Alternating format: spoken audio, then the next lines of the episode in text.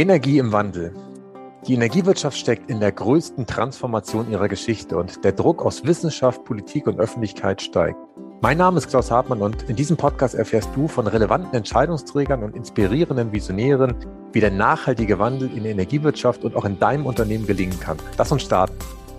Wir brauchen dringend einen breiten gesellschaftlichen Diskurs über die Frage, was Energiewende eigentlich bedeutet, gerade für jeden Einzelnen. Das sagt mein heutiger Interviewgast. Er ist wissenschaftlicher Geschäftsführer vom Wuppertal-Institut für Klima, Umwelt, Energie. Und ich persönlich habe schon äh, seit mehr als zehn Jahren einen intensiven Bezug zu ihm, weil ich ihn nämlich 34 Mal in meiner eigenen Dissertation zitiert habe. Er ist Leitautor des Weltklimaberichts und berät bei politischen Entscheidungsprozessen auf Landesebene, Bundesebene und europäischer Ebene. Seine Arbeitsschwerpunkte sind unter anderem Energiesystem- und Energieszenarienanalyse, Strategien zur CO2-Reduktion, erneuerbare Energien und innovative Energietechniken, nationale und internationale Energie- und Klimapolitik. Und was das alles genau bedeutet und inwiefern das mit der Energiewende zusammenhängt, das bespreche ich jetzt mit Professor Dr. Manfred Fischedick. Herzlich willkommen, schön, dass Sie bei uns sind. Sehr, sehr gerne. Hallo. Sie haben ja ähm, in einem Interview für das Harvard Business Manager Magazin mal gesagt, der beste Rat, den Sie je bekommen haben, ist Ratschläge auf den Politkalender abzustimmen. Was genau meinen Sie damit?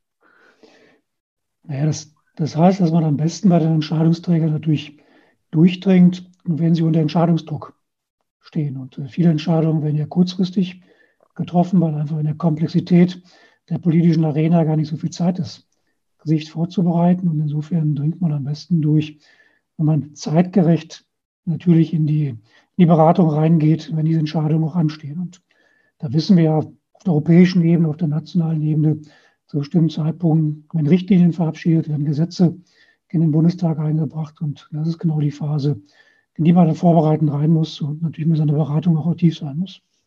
Hm. Herr Wischedick, Sie arbeiten jetzt ja nunmehr seit 29 Jahren ungefähr für das Wuppertal-Institut und haben sich ja nach und nach praktisch an die, die Spitze da hochgearbeitet. Was begeistert Sie ganz persönlich am Wuppertal-Institut? Weil Sie hätten wahrscheinlich unterwegs auch mal woanders hingehen können, aber haben sich ja bewusst dafür entschieden, an dieser Stelle tätig zu bleiben. Ja, das, das Spannende ist tatsächlich, dass sich das äh, thematische Umfeld ständig äh, verändert, genauso wie sich Energie- und Klimafragen ständig weiterentwickelt haben. Und das Spannende ist, dass man am Institut mit seiner inter- und transdisziplinären Arbeit tatsächlich nah dran ist an den Entscheidungsträgern, auf der Basis eben von wissenschaftlicher Kenntnisse mithelfen kann, dass das eine oder andere tatsächlich sich in die Umsetzung begibt, äh, also Wissenschaft als Teil des Umsetzungsprozesses. Und das begeistert mich, an der Arbeit am Institut nah dran zu sein, an politischen Entscheidungsträgern auch nah dran zu sein, an der Wirtschaft als Entscheidung in Unternehmen und äh, das auf der Basis wissenschaftlicher Erkenntnisse zu machen, das war bisher immer Antrieb, äh, um alle anderen Dinge, die am Wegesrand lagen, dann tatsächlich auch abzulehnen. Okay. Wobei am Wegesrand haben Sie ja trotzdem relativ viel mitgenommen. Ich habe gesehen, dass Sie ja neben Ihrer Rolle als wissenschaftlicher Geschäftsführer und auch als Professor an der Universität Wuppertal noch nebenher in 25 anderen Gremien aktiv sind. Unter anderem sind Sie ja Leitautor fürs IPCC. Was treibt Sie ganz persönlich an, das alles äh, zu bespielen an der Stelle? Naja, ich meine, Sie haben jetzt wahrscheinlich die anderen 25 Dinge, die ich auch noch hätte machen können, außen vor gelassen. Muss ich natürlich schon konzentrieren. Und der IPCC ist äh, aus meiner Sicht schon das Gremium, was natürlich auf der globalen Ebene eine sehr, sehr große Durchschlagskraft hat. Auch wenn man den Berichten des Weltklimarates natürlich immer vorwirft, dass sie ein Stückchen weit verwässert sind. Das äh, stimmt auch, weil natürlich am Ende des Tages über 190 Staaten die Hand heben müssen und sagen müssen, Sie stehen hinter den Erkenntnissen und das heißt immer, man muss bereit sein, das eine oder andere dann auch diplomatischer zu formulieren. Aber das, was formuliert worden ist, da stehen dann eben auch 190 Staaten dahinter und das ist eben auch die, die Grundlage dann für politisches Handeln in der, in der globalen Staatengemeinschaft und das macht den IPCC, den Weltklimabericht im Wesentlichen aus und natürlich auch die, das Interesse daran mitzuarbeiten, also die, die Durchschlagskraft, die die Wirkmächtigkeit solcher Berichte, die sind schon, die sind schon groß. Und auf der anderen Seite, natürlich bei vielen anderen Gremien, in denen ich tätig bin, ist es dann die Nähe zu den politischen Entscheidungsträgern oder die Nähe zu Entscheidungsträgern in der Wirtschaft, um äh, auch da zeitgerecht dem Hinweise geben zu können aus dem wissenschaftlichen Kontext heraus. Mhm. Bevor wir jetzt gleich so in den Praxisteil einbiegen, Sie haben jetzt mehrfach schon von den Politikern gesprochen, die Sie ja tatsächlich aktiv unterstützen. Mal angenommen, Sie könnten irgendeine Rolle oder irgendein Amt für sich jetzt äh, wie von Zauberhand übernehmen? Was würden Sie praktisch gerne machen, um die Energiewende dahin zu bringen, wo sie vielleicht äh, in fünf oder zehn Jahren stehen sollte? Naja, die größte Aufgabe, die jetzt ansteht, ist tatsächlich nicht mehr nur über Ziele zu reden. Das haben wir die letzten zehn Jahre sehr intensiv gemacht und wir haben die Ziele auch nochmal angepasst. Da sagen einige, das reicht immer noch nicht. Das reicht vielleicht auch für einen 1,5 Grad Celsius-Fahrt noch nicht. Aber immerhin gibt es jetzt festgelegte Ziele auf der europäischen Ebene, auf der nationalen Ebene, zunehmend im Übrigen auch in Kommunen und für Unternehmen. Und jetzt sind wir wirklich angehalten, die Ziele auch in die Umsetzung zu bringen. Und äh, dieser Transformationsprozess, der stockt eben noch. Das heißt, die, die größte Aufgabe besteht darin, jetzt eine Beschleunigung reinzubiegen und wirklich mit, mit geballter Kraft mitzuhelfen, dass die Ziele auch umgesetzt werden können. Und äh, das ist, glaube ich, das, was ich versuchen würde zu tun, wenn ich tatsächlich selber die Entscheidung in der Hand hätte. Okay. Und äh, an welche Rolle denken Sie da? Wo glauben Sie, würden Sie da ähm, das schneller voranbringen können? Beziehungsweise andersrum gefragt, wo hakt es? Ja, leider ist die, die Liste der, der Hemmnisse der Restriktionen ganz schön lang. Und das fängt natürlich bei Planungs- und Genehmigungszeiten an. Wenn wir heute sechs, sieben Jahre brauchen, um einen durchschnittlichen Windpark zu genehmigen, dann ist das natürlich viel zu lang. Wenn wir heute fünf Jahre brauchen, um eine, ein Erdgas, neues Erdgasterminal zu bauen, dann ist das, äh, dann ist das viel zu, viel zu lang. Also hier müssen wir deutlich in der Beschleunigung rein der Planungs- und Genehmigungszeiten. Das ist ein dickes Brett, was es zu bohren gilt. Das Zweite, was sicherlich äh, ein großes Hemmnis ist, uns fehlen Handwerker, Handwerkerinnenkapazitäten, um all das, was wir uns vorgenommen haben, auch in die Umsetzung zu bringen. Das heißt, im Bereich der energetischen Sanierungsrate deutlich schneller zu werden, eine Ausbauoffensive für Energieeffizienztechnologien in der Breite der KMUs, der Industrie zu machen. Dafür, dafür fehlen uns schlicht und greifend die, die Handwerkerkapazitäten. Also da brauchen wir eine Qualifizierungs-, eine Ausbildungsoffensive. Wir brauchen auch eine Offensive, solche, solche Jobs wieder attraktiver zu machen für die, für die Menschen. Das waren jetzt nur zwei Beispiele von vielen, die ich hätte nennen können, wo es, wo es hakt. Also wir müssen an breiter Front in Veränderungen rein, um tatsächlich die Geschwindigkeit hinzubekommen, die wir brauchen, um die Ziele auch erreichen zu können. Ja, das stimmt. In der Anmoderation habe ich ja schon angedeutet, dass wir ähm, auch tatsächlich einen, einen sehr breiten gesellschaftlichen Diskurs benötigen und, und auch das Thema Energiewende auch in der in der Gesellschaft diskutieren. Wie stellen Sie sich das konkret vor, wie wir das ähm, hinbekommen? Das ist durchaus auch ein, ein, Teil der Hemmnisse, die wir in Deutschland haben. Wir haben es vor gut zehn Jahren, als wir zum ersten Mal über Energiewende, Klimaschutzziele, auch ambitionierte Klimaschutzziele gesprochen worden ist im Nachgang der Reaktorunfälle im japanischen Fukushima, haben wir im Grunde verpasst, über einen breiten gesellschaftspolitischen Diskurs in eine Umsetzung zu kommen. Wir haben dort im Wesentlichen tatsächlich nur über Ziele gesprochen und dann so ein bisschen gedacht, die Ziele werden sich schon von alleine umsetzen. Tun sie natürlich nicht. Und das liegt zum Teil eben auch daran, dass es unterschiedliche Vorstellungen gibt, wie man diesen Transformationsprozess Energiewende tatsächlich realisiert. Und da gibt es äh, Menschen, die setzen sehr stark auf Energieeffizienz, da gibt es Menschen, die setzen sehr stark auf erneuerbare Energien, Windenergie beispielsweise. Da gibt es andere, die aus guten Gründen sagen, die Windenergie in meiner direkten Nachbarschaft äh, möchte ich nicht haben. Das äh, ist ein Eingriff ins, Land, ins Landschaftsbild. Das hat was mit Vogelschutz zu tun. Und wir haben eigentlich nie den Mut gehabt, wirklich eine offene, transparente Debatte zu haben über das Für und Wider der Strategieelemente, die wir haben für den Klimaschutz, für das Erreichen der Energiewende. Und das fällt uns jetzt ein bisschen vor die Füße, weil wir jetzt mit viel, viel größerer Geschwindigkeit in die Umsetzung rein müssen und äh, wir vermeintlich jetzt nicht mehr viel Zeit haben für diesen gesellschaftspolitischen Diskurs, den wir auf unterschiedlichen Ebenen führen müssen. Wir müssen ganz unten anfangen in den Gemeinden, wenn es darum geht, tatsächlich Standorte zu planen für Windparks. Wir müssen auch fragen, wie können wir die Menschen, die in den Gemeinden leben, beteiligen an Investitionen zum Beispiel in, in Windparks oder die Gemeinden beteiligen an den Gewinnen von Windparks. Also es fängt auf dieser Ebene an und geht dann über die Landesebene bis in die, auf die nationale Ebene, wo wir mit den Verbänden mit den Naturschutzverbänden, mit den Umweltverbänden, mit Verbraucherzentralen wirklich einen breiten Diskurs führen müssen über das Führen wieder der einen oder anderen Strategieoptionen, dann aber auch gemeinschaftlich den Mut haben müssen, zu entscheiden, dass das der richtige Weg ist. Und gerade jetzt, wo der Handlungsdruck groß ist, das eine oder andere an liebgewonnenen Individualzielen möglicherweise auch zurückstellen müssen für das Gemeinwohl. Und das kann man aber nur im, im gemeinschaftlichen Diskurs hinbekommen. Das kann man nicht verorten, verordnen und deswegen äh, ist das etwas, was unbedingt auf die Agenda gehört. Mhm. Ja, das ist richtig.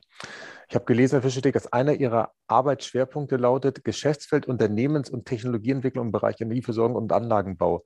Ähm, ich berate ja mehrere Stadtwerke und nehme manchmal wahr, dass jetzt die Stadtwerke nicht immer unbedingt der Motor für Innovationen in der Vergangenheit gewesen sind, um es mal vorsichtig zu formulieren. Ähm, aus Ihrer Sicht, ähm, was sind die Geschäftsfelder oder die Aufgabengebiete, die tatsächlich ähm, jetzt schon aufgebaut werden müssen in den Stadtwerken oder auch in Energieversorgungsunternehmen, die dann in der Zukunft tatsächlich Früchte tragen werden? Ich denke, wir sind gerade im Bereich der Energieversorgung und dazu gehören die, die Stadtwerke, dass sich wirklich mit fast atemberaubender Geschwindigkeit etwas verändert. Wenn Sie heute in die Stadtwerkelandschaft reinschauen, dann sehen Sie schon eine ganze Reihe von Unternehmen, die sich sehr, sehr ehrgeizige Ziele gesetzt haben. Einige, die, oder viele, die 2035 treibhausgasneutral werden wollen, einige sogar schon 2030. Das heißt, auch hier sind die Ziele definiert und die Frage ist jetzt, wie kommt man in die Umsetzung? Und in die Umsetzung kommt man nur rein, wenn das, was man jetzt jahrzehntelang gemacht hat, ein Stückchen weit wirklich verändert und versucht, neue Geschäftsfelder aufzubauen. Das heißt natürlich auch für Stadtwerke massiv einzusteigen in den Ausbau erneuerbarer Energien, da wo es geht, natürlich auch für der heimischen Gemeinden, der heimischen Arena und da wo es nicht geht, vielleicht über Beteiligung dann an Windparks oder Solaranlagen dann außerhalb der eigentlichen Stadtwerke Arena. Das heißt aber auch, neue Geschäftsfelder zu entwickeln im Bereich der Energieeffizienzdienstleistungen. Das heißt, die, die Kunden mitzunehmen auf dem Weg, wie sie Energieeffizienzmaßnahmen in die Umsetzung bringen können. Das alles ist nicht neu, aber muss heute, glaube ich, mit größerer Intensität vorangebracht werden, als das bisher der Fall gewesen ist. Und das Dritte heißt auch, sich vorzubereiten auf den, den großen Schritt, wirklich die die Fern- und Nahwärmeversorgung, auch die Gasversorgung, dann auf der Zeitachse treibhausgasneutral zu realisieren. Das heißt, zu fragen, wie kann ich die, die Fernwärmeversorgung abkoppeln von Erdgas, von Kohle über grüne Wärme, egal ob das jetzt Solarthermie ist, Geothermie ist oder industrielle Abwärme. Und wie kann ich die Gasversorgung auf der Zeitachse umstellen, indem ich das mich vorbereite auf ein Wasserstoffzeitalter. Das können natürlich die Stadtwerke alle nicht alleine machen, weil sie werden nicht dafür sorgen können, Wasserstoffinfrastrukturen für ihr eigenes Stadtwerk aufzubauen. Aber sie können natürlich den Bedarf artikulieren. Sie können mit anderen zusammen über Infrastrukturmaßnahmen nachdenken. Und auch wenn Wasserstoff sicherlich jetzt etwas ist, was erst nach 2030 großmaßstäblich in der Fläche umgesetzt werden wird, müssen jetzt ja die zentralen Rahmenbedingungen bestimmt werden, die Vorbereitungen getroffen werden. Und das ist äh, eben tatsächlich ein Quantensprung, auch ein Paradigmenwechsel, auch in der Fragestellung, wie sich Stadtwerke heute und in Zukunft aufstellen müssen. Mhm. Spannender Punkt, das mit dem Wasserstoff, muss ich zugeben, weil ich habe jetzt in anderen Interviews Wasserstoff häufig als den, wurde es genannt, den, den Champagner der Energiewende äh, vorgestellt bekommen, der sicherlich im, im, Flugbereich, im Industriebereich vor allem äh, zum Einsatz kommen wird. Ähm, im, im, Wärmebereich hätte ich jetzt vermutet, dass er womöglich nicht so günstig angeboten wird, dass er mit einer Wärmepumpe oder auch mit der Fernwärme dann ähm, später konkurrieren kann. Wie schätzen Sie das ein? Weil Hintergrund, ein Kommentar noch zu ist ja, dass die bestehenden Stadtwerke oder die Stadtwerke ja die bestehenden Erdgasleitungen jetzt auch neu überdenken. Reißen Sie raus, kommt der Fernwärme rein, aber Sie sagen, da gäbe es eine Option für grünen Wasserstoff. Ja, es gibt eine Option für grünen Wasserstoff, wo bestehende, weit ausgebaute Fernwärmesysteme bestehen. Wir haben ja viele Städte, die haben noch relativ junge Gas- und Dampfkraftwerke, die heute auf Erdgas betrieben werden. Die haben ein sehr gut ausgebautes und noch ein weiter ausbaufähiges Fernwärmenetz. Und das sind, glaube ich, schon Strukturen, die man auch in der Zukunft weiter nutzen sollte und darüber nachdenken sollte, wie kann man da den Switch machen von Erdgas in Richtung Wasserstoff, jetzt bei der Versorgung dieser Kraft-Wärme-Kopplungsanlagen. Das sind natürlich Anlagen, die in der Zukunft vielleicht auch nicht mit der Intensität, mit den Vollerstunden betrieben werden, wie das heute der Fall ist. Das heißt, man muss diese Fernwärmesysteme dann noch flankieren durch die Einspeisung von grüner Wärme Solarthermie, Geothermie, industrielle Abwärme. Aber ich sehe durchaus noch ein Potenzial für die, die Erdgasheizkraftwerke, dass sie eben auch noch ein zentraler Ankerpunkt sind für die Fernwärme und dann in einem System, wo wir deutlich höhere Anteile erneuerbarer Energien im gesamten Stromsystem haben, können diese Anlagen natürlich, weil sie schnell rauf und runter gefahren werden können, auch einen Beitrag zur Systemstabilität leisten. Also nicht nur für die Wärmeversorgung, sondern eben auch für die Stromsystemstabilität.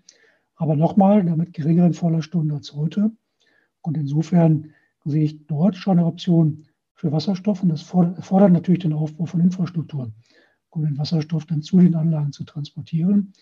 Weniger bis kein Bedarf für Wasserstoff sehe ich tatsächlich bei der breiten Versorgung der, der Gebäude, die nicht ans äh, Fernwärmenetz angeschlossen sind. Da denke ich, sind äh, energetische Sanierung sicherlich das, äh, das erste Maß der Dinge und das zweite natürlich im Wesentlichen dann elektrische Wärmepumpen oder auch hier eben der, der Ausbau von direkten erneuerbaren Energieanlagen. Da wird Wasserstoff sicherlich nur in Einzelfällen eine Rolle spielen können, wo alle anderen Optionen nicht ziehen und wo man möglicherweise einen relativ schnellen Zugang zu Wasserstoffinfrastrukturen oder vielleicht auch Inselsysteme aufbauen kann, wenn man nah dran ist, kann Wasserstoff erzeugen. Aber das wird eher Nischen, Nischenprodukt sein. Ja, okay, gut, dann deckt sich da unsere Einschätzung. Ich hatte es ja vorhin in der Anmoderation kurz angesprochen. Ich habe es ja beim Thema CCS häufig zitiert. Ähm, CCS ist die Abschaltung, die Speicherung von CO2. Ähm, was sagen Sie heute zu der Technologie? Das war ja tatsächlich vor zehn Jahren mal im Hype mehr oder weniger. Kommt das Thema noch? Kommt es, wenn dann nur äh, mit Biomasse, um praktisch negative CO2-Emissionen zu erreichen? Oder in welche Richtung denken Sie das Thema gerade? Ja, es, äh, das Thema kommt wieder auf die Tagesordnung. Anders ausgedrückt, es ist schon wieder auf der Tagesordnung, aber anders als vor zehn Jahren. Vor zehn Jahren hatten wir tatsächlich Diskussionen rund um die Kohlekraftwerke. Also wie kann man diese Anlagen für, die, für eine klimaschutzorientierte Entwicklung kompatibel machen? Und die Diskussion ist mindestens in Deutschland äh, tot, äh, würde ich mal sagen. Und sie kommt auch nicht wieder. Wir sehen aber gerade an zwei anderen Ebenen eine wieder aufflammende Diskussion, weil sich die Ziele nochmal verändert haben. Das Ziel ist jetzt ja Treibhausgasneutralität bis 2045 zu erreichen. Und das schließt natürlich Industrieprozesse mit ein. Und hier haben wir eine ganze Reihe von, von Prozessen, wo aus heutiger Sicht, sich zumindest technologisch, unvermeidbar CO2 oder andere Treibhausgase entstehen, die irgendwie dann ja kompensiert werden müssen. Das beste Beispiel sind eben CO2-Emissionen aus der Zementindustrie. Oder ein anderes Beispiel sind Treibhausgasemissionen aus der, der Landwirtschaft. Das ist ja nicht zuvor das CO2, sondern sind dann Methanemissionen oder Lachgasemissionen, die aber dann kompensiert werden müssen, wenn das Ziel Treibhausgasneutralität heißt. Das heißt, wir müssen uns heute Gedanken machen, wie wir zu sogenannten negativen Emissionen kommen. Und da spielt dann CCS wieder eine Rolle. Das ist dann die, die Kopplung von tatsächlich Carbon Capture und Storage, also CO2-Abtrennung und Speicherung mit einer großmaßstäblichen Biomasseverwendung. Das kann man beispielsweise im Industriekontext tun, wenn man Biomasse verwendet für Hochtemperaturwärmebereitstellung, das CO2, was bei der Verbrennung entsteht, dann äh, abtrennt und dann den geologischen, geeigneten geologischen Strukturen einspeichert. Das wäre eine solche negative Emission. Oder aber auch das ist eine kommende Diskussion. Das nennen wir dann Direct Air Capture, also die Abtrennung von CO2 aus der Atmosphäre, auch verbunden dann mit äh, einer geologischen Einspeicherung. Auch das führt zu negativen Emissionen. Also die beiden Technologien, die sind heute wieder in der Diskussion vor dem Hintergrund der, der Treibhausgasneutralität. Wir hatten eine dritte Ebene oder haben eine dritte Ebene, die man diskutieren muss. Das ist der sogenannte blaue Wasserstoff. Das heißt also die, die Reformierung von Erdgas und die, Umform, die Umformung von Erdgas in Wasserstoff, wobei dann aus Erdgas, also aus CH4 quasi Wasserstoff produziert wird und das CO2 dann dabei abgetrennt wird und theoretisch dann auch eingelagert werden, werden kann in geologische Strukturen. Diese Diskussion war vor allem Diskussion, um eine schnellere Einführung einer Wasserstoffwirtschaft realisieren zu können, als es möglicherweise nur auf der Basis von erneuerbaren Energien gehen könnte. Hier würde ich angesichts der, der geopolitischen Lage, in der wir uns aktuell befinden, mit den Spannungen rund um die Versorgungssicherheit bei Erdgas äh, doch mittlerweile ein großes Fragezeichen machen, ob das eine Strategie ist, die tragfähig ist. Insofern kommt es im Wesentlichen darauf an, glaube ich, im Wasserstoffbereich auf die grüne Karte zu setzen und äh, grüne Wasserstoffinfrastrukturen aufzubauen und äh, nicht so sehr darauf zu schielen, dass man den Umweg über blauen Wasserstoff geht. Ja, das glaube ich auch. Ähm, in, in, meiner Zeit bei den Stadtwerken Flensburg ähm, habe ich zum Beispiel, als ich einen Elektrokessel gebaut habe vor über zehn Jahren, das war der erste in Deutschland, ähm, oder auch bei der Einspeisung von Biogas ins Fernwärmenetz, das, was ich später gemacht habe, immer gemerkt, es, es liegt gar nicht so an der Technik, sondern häufig war es so, dass ich mich in endlosen Diskussionen wiedergefunden habe mit den eigenen Kollegen, warum irgendwas nicht funktionieren kann und habe dann mal die These aufgestellt, dass die Energiewende am Ende eigentlich eher eine Menschenwende ist. Was sagen Sie zu, zu dieser These? Ja, da würde ich zu 100 Prozent äh, zustimmen. Das hat unterschiedliche Facetten. Das eine ist das, was Sie gerade angedeutet haben, dass man ja, zu, zu wenig bereit ist, vielleicht ungewöhnliche Lösungen auch in die Umsetzung zu bringen und äh, vielleicht auch zu viel bereit ist, immer über Hemmnisse zu reden und weniger über Chancen zu reden. Das ist vielleicht auch eine, äh, ein, ein Aspekt, den wir auch immer wieder in den Medien ja sehen, dass, äh, wenn Sie Medienberichte lesen, sehr, sehr häufig tatsächlich über die negativen Dinge der Energiewende berichtet wird, äh, über steigende Kosten, über Herausforderungen, was Landschafts- und Vogelschutz äh, anbelangt und zu wenig über Energiewende als Gestaltungschance gesprochen wird. Und äh, diese negativen Dinge setzen sich natürlich fest in den, in den Hinterköpfen. Und das führt eben dazu, dass äh, solche großen Transformationsprozesse dann eben nicht positiv konnotiert sind, wie sie eigentlich sein sollten, um wirklich schnell voranzugehen. Und darum müssen wir dringend arbeiten und die positiven Aspekte, die Chancen, die damit verbunden sind, unbedingt in den Blick zu nehmen. Und dazu gehört auch etwas, an dem wir durchaus sehr intensiv arbeiten. Das nennen wir dann die, die Co-Benefits der Energiewende herauszuarbeiten. Also wo ist eigentlich bei dem, was wir im Bereich Klimaschutz, im Bereich Energiewende machen, noch einen Zusatznutzen zu sehen. Und nehmen wir mal die, den Mobilitätsbereich als, als Beispiel. Wenn wir dort in Richtung Elektromobilität gehen, heißt das eben auch Verbesserung der Luftqualität in den Städten. Wenn wir über weniger Autos in den Städten nachdenken, ist das nicht nur ein Beitrag für den Klimaschutz und für die Luftqualitätsdebatte, sondern auch für die Aufenthalts- und Wohnqualität in den Städten und für natürlich die, die, die Sicherheit des Fortbewegens in den Städten. Das ist ein Beitrag zum Gesundheitsschutz. Wenn wir heute darüber nachdenken, dass äh, eine Umstellung der Ernährungsgewohnheiten etwas ist, was äh, schon aus gesundheitlichen Gesichtspunkten heraus uns, uns allen gut tun würde, ist das aber auch ein sehr signifikanter Beitrag für den Klimaschutz. Weil der Ernährungsbereich, gerade eben der, die, die Fleischbereitstellung, die Fleischproduktion, ein sehr, sehr großer Treiber für Treibhausgasemissionen ist. Also dieses Denken in, in Co-Benefits, das ist, glaube ich, ganz, ganz wichtig. Und nochmal das Denken in Gestaltungschancen und nicht direkt die Hemmnisse zu sehen. Und äh, das heißt, wir brauchen viel, viel mehr Mut, auch über, ja, über neue Technologien, aber auch über neue Beteiligungsformate nachzudenken, neue Geschäftsfälle in die Entwicklung zu bringen.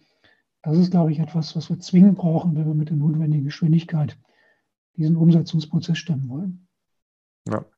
In dem Zusammenhang habe ich auch gelesen, dass Sie Mitglied sind im Beirat ähm, der Wirtschafts-, Wissenschafts- und Sozialpartner äh, zur Begleitung des Strukturwandels im Rheinischen Revier. Da geht es ja ums Thema Kohleenergie.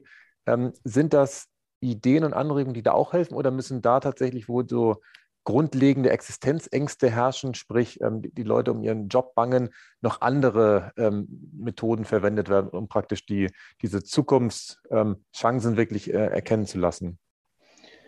Ja, wir haben ja im Rheinischen Revier, aber auch in der Lausitz oder im Mitteldeutschen Revier im Grunde drei Demonstrationsregionen für die Transformationsprozesse, die in der Breite ja anstehen.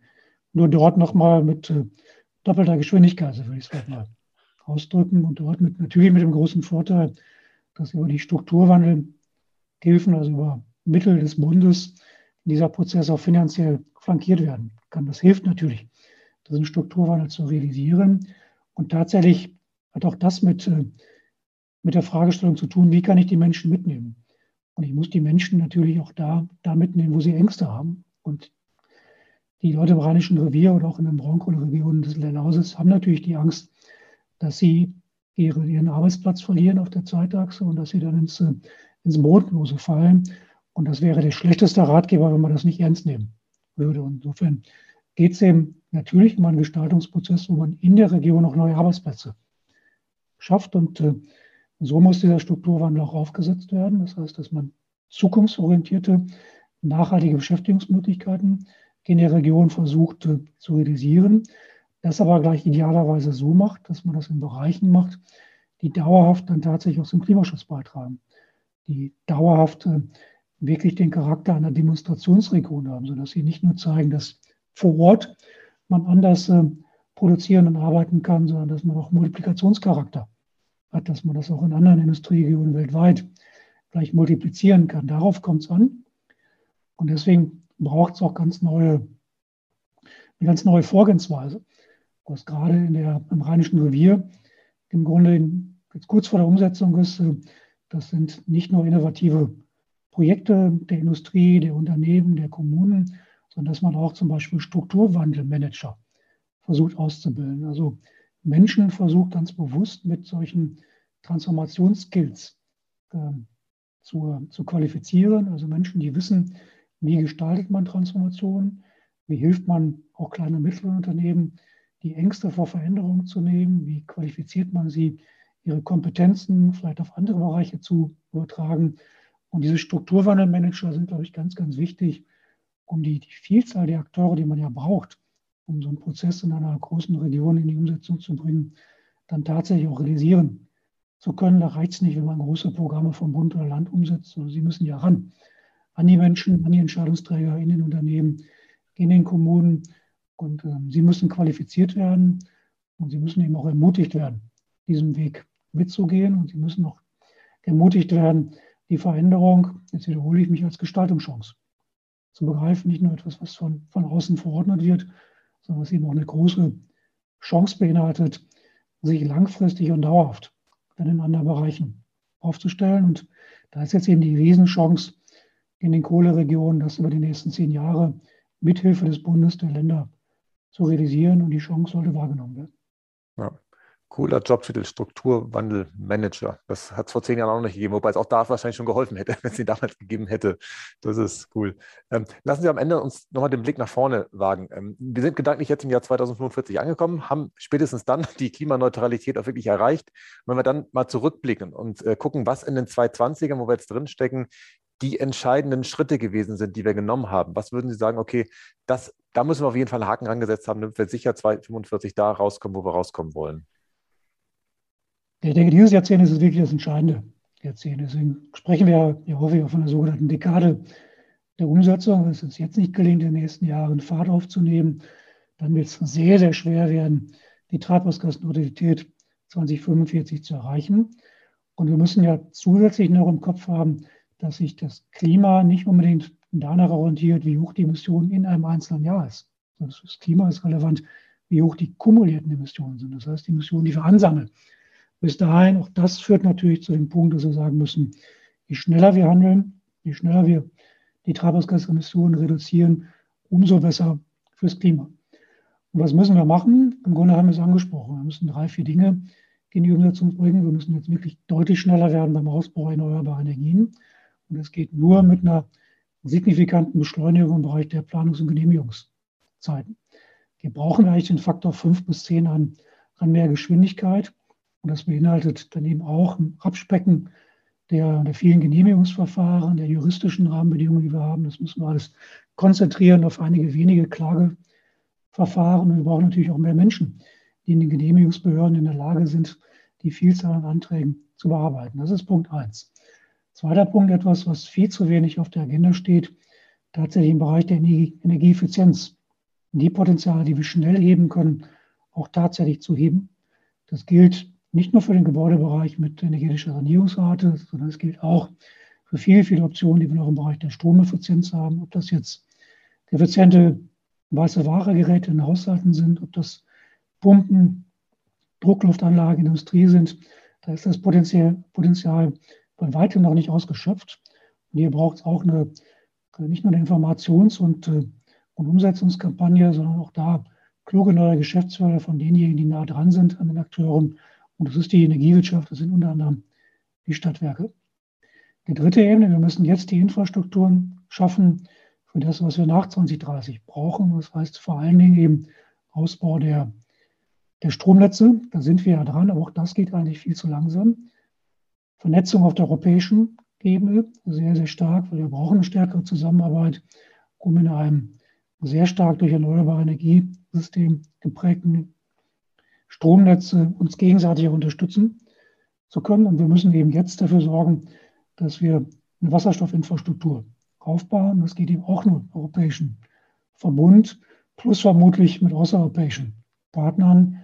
Und hier müssen wir eben versorgensichere Strukturen aufbauen, jetzt darüber nachdenken, wer sind verlässliche Partner. Und das lernen wir ja gerade, dass Versorgungssicherheit auch ganz oben auf die Agenda gehört. Das heißt, bei all dem, was wir jetzt in neuen Strukturen aufbauen, eben nicht nur auf den Klimaschutz zu achten, das auch, sondern auch zu gucken, wie können wir langfristig Versorgungssicherheit garantieren, die Risiken minimieren. Und das gehört eben auch mit auf, der, auf die Agenda, wenn wir zum Beispiel über den Aufbau von neuen Infrastrukturen nachdenken. Und das vierte ist ganz wichtig, da sind wir wieder bei den Menschen, bei all dem natürlich im Diskurs die Menschen mitzunehmen, ihnen zu erklären, warum man diesen Weg geht, ihnen zu erklären, warum sie die eine oder andere Kröte schlucken müssen, mit mehr Transparenz, mehr Ehrlichkeit das zu tun. Ich glaube, das ist auch ein wesentlicher Schlüssel, denn ähm, was wir unter anderem aus der Corona-Pandemie ja gelernt haben, wenn man in der Lage ist, den Menschen zu erklären, warum sie das eine oder andere mitmachen müssen, dann ist die Bereitschaft durchaus groß, das zu tun. Wenn man aber nicht ehrlich ist, nicht transparent ist, nicht gut genug erklärt, ja, dann steht man natürlich für, vor Hürden und deswegen ist Transparenz, Ehrlichkeit, Diskurs sicherlich die fünfte große Ebene, die wir brauchen. Das kostet Zeit, das kostet auch viel Kraft und das kostet auch Ressourcen. Aber am Ende des Tages ist das, glaube ich, der Schlüssel dafür, um die richtige Umsetzungsgeschwindigkeit realisieren zu können. Und das heißt, der Schlüssel liegt in, diesem, in dieser Dekade und äh, das sollten wir jetzt nicht verpassen. Ja, das, das ist sehr richtig. Wenn Sie ähm, die Zeitung in den nächsten Wochen oder Monaten aufschlagen, welche Presseschlagzeile würden Sie da gerne über die Energiewende lesen? Was würde Ihnen da richtig so ein, so ein Stein vom Herzen fallen, wenn Sie das lesen würden?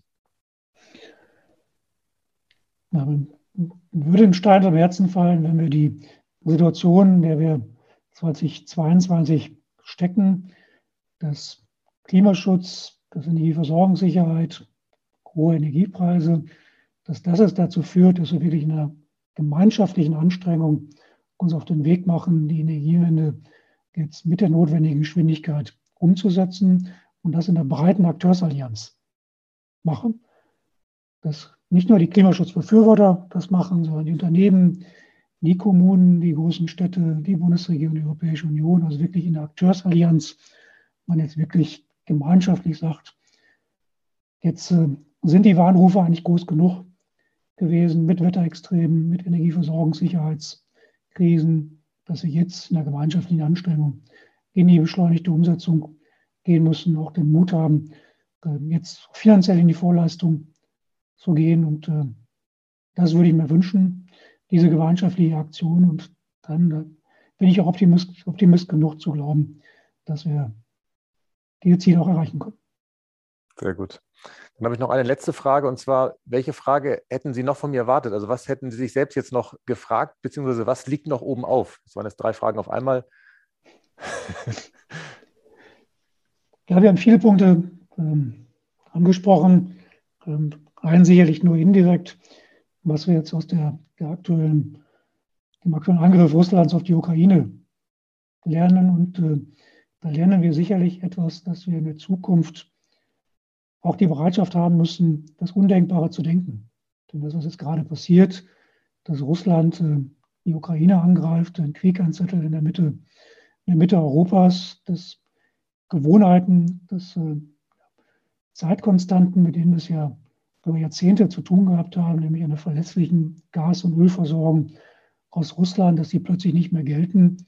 Das führt natürlich auch dazu, dass man auch andere Dinge, von denen man bisher geglaubt hat, Sie haben so eine Art von Naturkonstantengesetz oder Naturkonstantencharakteristik, dass wir sie möglicherweise hinterfragen müssen. Also daran tut die Wissenschaft gut, daran tut die Politik auch gut, jetzt stärker zu hinterfragen, ob das, woran wir uns bisher gewöhnt haben, ob das auch in der Zukunft immer noch gilt. Das heißt, sich mehr mit potenziellen Risiken auseinanderzusetzen, ist, glaube ich, etwas, was wir leider aus der Corona-Pandemie haben lernen müssen und jetzt aus dem Angriff Russlands auf die Ukraine, Ukraine haben lernen müssen, dass es keine Gewohnheiten mehr gibt, die auf Dauer vielleicht tragfähig sind. Das ist der eine Teil. Der zweite Teil, den haben wir aber auch indirekt angesprochen, ein großes Problem bei der Umsetzung der Energiewende ist, das ist das aus meiner Sicht das sogenannte Zeitkonstantenproblem, dass bestimmte Prozesse einfach lange dauern. Und dass wir uns irgendwie fragen müssen, wie kommen wir da eine Beschleunigung rein? Wir haben die Planungs- und Genehmigungszeiten bei den erneuerbaren Energien schon angesprochen, ist ein Beispiel dafür. Wir haben die Komplexität und äh, Dauer von politischen Entscheidungsprozessen. Das ist eine zweite Ebene. Die dritte sehr komplexe Ebene ist, ist die internationale Politik. Wenn wir heute auf internationale Klimapolitik schauen, und da arbeite ich auch mit, dann haben wir das Problem zum Beispiel im, im Bereich der ähm, der internationalen Klimapolitik, jetzt mit Paris, mit, äh, mit Glasgow im letzten Jahr, dass das sehr, sehr langsame Prozesse sind, dass sie alle auf Konsens natürlich ausgerichtet sind, was auf der einen Seite gut ist, auf der anderen Seite natürlich bestimmt der langsamste das Tempo. Und äh, da haben wir eine weitere Zeitkonstante. Wir haben die Schwierigkeit angesprochen, dass uns Handwerkerkapazitäten fehlen. Also wir haben eine ganze Reihe von Zeitkonstanten, äh, die wir ganz neu denken müssen mit ganz anderen Maßnahmen versuchen müssen, hier zu einer Beschleunigung zu kommen. Und äh, darin liegt auch ein Schlüssel des Erfolgs in Richtung der Energiewende, auch da Transparenz zu machen, wo hakt es, und dann äh, gezielt zu versuchen, dort anzusetzen und in mehr Geschwindigkeit reinzukommen. Das ist, glaube ich, etwas, wo wir nicht drum herum kommen. Und deswegen nochmal sind die 2020er Jahre, sind jetzt die Chance, hier ganz anders voranzugehen als in der letzten Dekade und die Chance sollten wir tatsächlich auch nutzen und müssen wir auch nutzen. Ja, vielen Dank, Herr Fischedeck, für Ihre, also trotz der Herausforderungen, die Sie jetzt am Ende gerade nochmal aufgezählt haben, Ihre optimistische Sicht auf die Zukunft. Und ähm, ich bin bei Ihnen, ich teile das total. Ähm, wir werden es schaffen und ich glaube, ich lehne mich auch nicht zu weit aus dem Fenster, dass wir an manchen Stellen auch tatsächlich in Zukunft andere Abläufe haben werden, die wir in der Vergangenheit tatsächlich äh, gesehen haben, weil es einfach sonst, wie Sie es eben richtig skizziert haben, einfach zeitlich nicht reichen wird.